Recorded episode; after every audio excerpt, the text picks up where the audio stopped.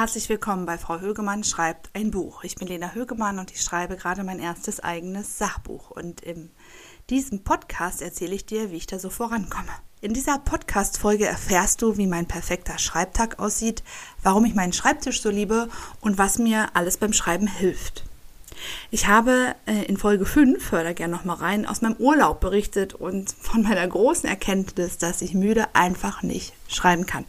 Und das merke ich ja immer und immer wieder. Und wenn die Frage jetzt ist, was mir beim Schreiben hilft, dann ist die Lektion 1 für mich, schlafe viel, schlafe genug, dann kannst du auch schreiben.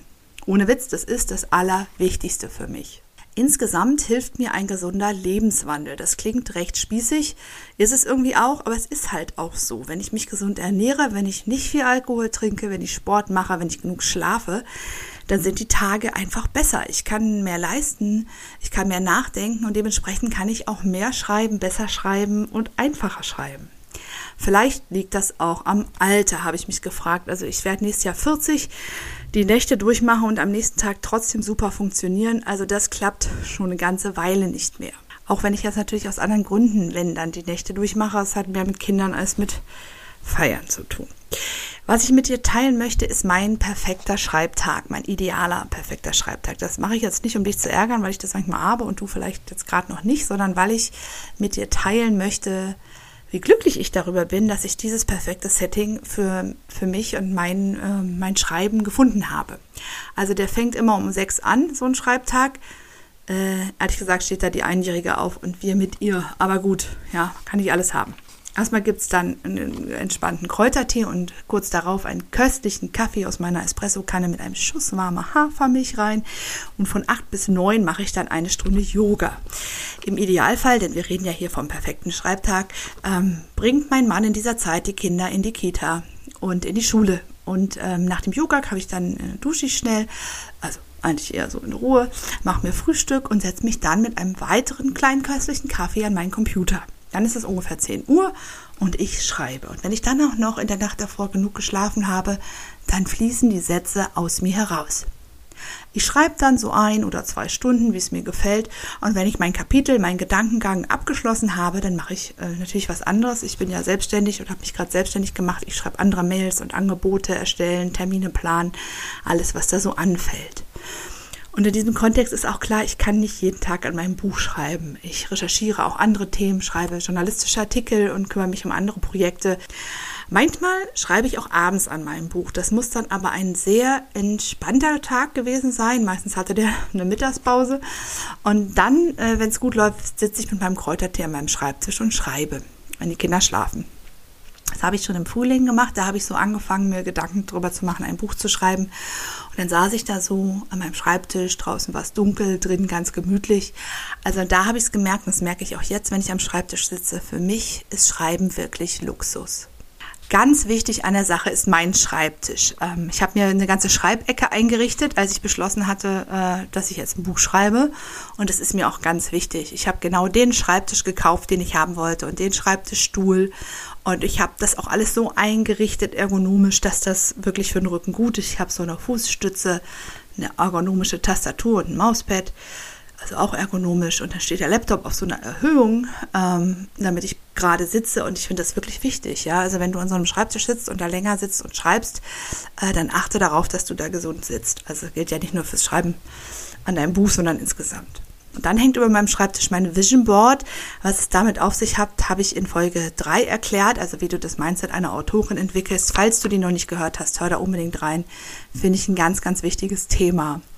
Denn also es hängt wirklich groß über meinem Schreibtisch und ich verbinde mich täglich damit, mit dem Glück meines Lebens, der Dankbarkeit ähm, für so vieles und den Visionen, die ich so für meine Zukunft habe. Auf meinem Schreibtisch steht auch immer ein kleiner Korkuntersetzer. Darauf steht mindestens ein Wasserglas, gerne auch ein Kräutertee und manchmal ein Kaffee.